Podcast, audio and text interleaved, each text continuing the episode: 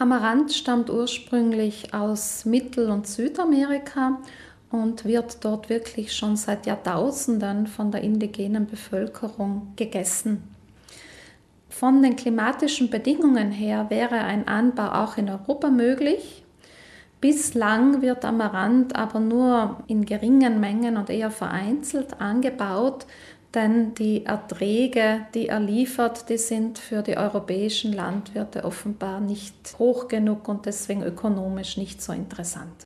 Die Gattung Amaranthus umfasst knapp 100 Arten, die auf allen Kontinenten außer der Antarktis vorkommen.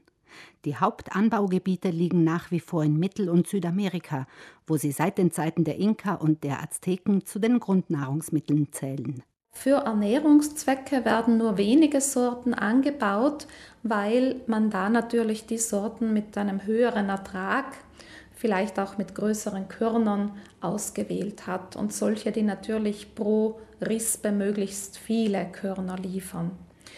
Es gibt aber viele Sorten, die auch als Zierpflanzen bekannt sind und auch geschätzt sind. Man sieht sie teilweise auch bei uns in den Gärten diese kräftig roten bis pinkfarbenen Blüten, die eben tatsächlich an Fuchsschwänze erinnern, das sind Amaranthpflanzen. Von seinem Vitalstoffanteil her lässt Amaranth andere Getreidearten erblassen. Hervorzuheben ist sein Gehalt an hochwertigem Protein, also Eiweiß. Er enthält darüber hinaus wertvolle ungesättigte Fettsäuren und er ist reich an Mineralstoffen, Calcium, Magnesium, Eisen und Zink. Und das sind Mineralien, die natürlich vor allem auch in der vegetarischen und veganen Ernährung von Interesse sind, weil man da beispielsweise auf kalziumreiche Milchprodukte ja verzichtet.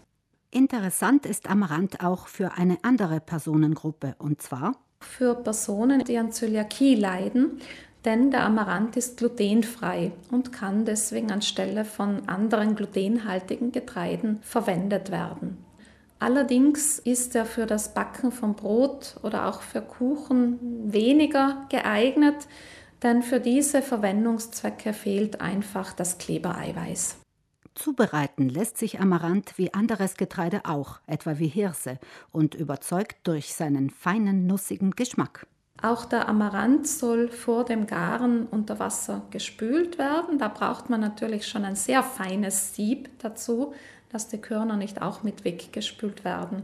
Also es wird empfohlen, den Amaranth in einem Sieb unter fließend Wasser zu reinigen und dann mit der dreifachen Menge, also mit dem dreifachen Volumen an Wasser aufzusetzen in einem Topf und ungefähr 30 Minuten lang zu garen.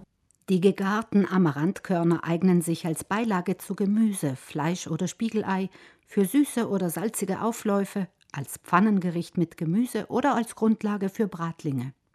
Auch manche verarbeitete Lebensmittel enthalten Amaranth. In süßen Produkten findet man in erster Linie den gepufften Amaranth, also beispielsweise in Müsliriegeln oder auch in Vollkornkeksen oder in Müsli-Mischungen natürlich da findet man den gepufften Amaranth. Die kleinen Amaranthkörnchen sind auch nicht der einzige essbare Pflanzenteil. Grundsätzlich könnte man die Blätter aller Amarantharten für Ernährungszwecke verwenden. So ähnlich wie Spinat wird er dann zubereitet. Die Blätter erinnern auch im Geschmack an Spinat oder Mangold. Für Gemüsegerichte aus den Blättern der Amaranthpflanze verwenden Sie am besten die jüngeren, zarteren Blätter.